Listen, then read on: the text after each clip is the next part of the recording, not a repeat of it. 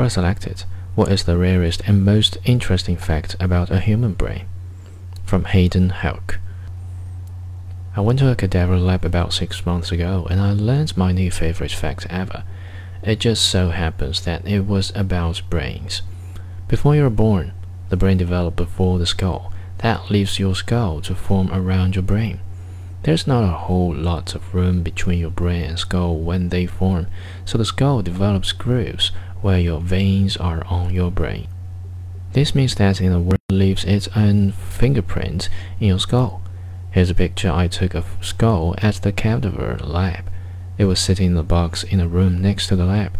This was not part of one of the dead bodies. Picture.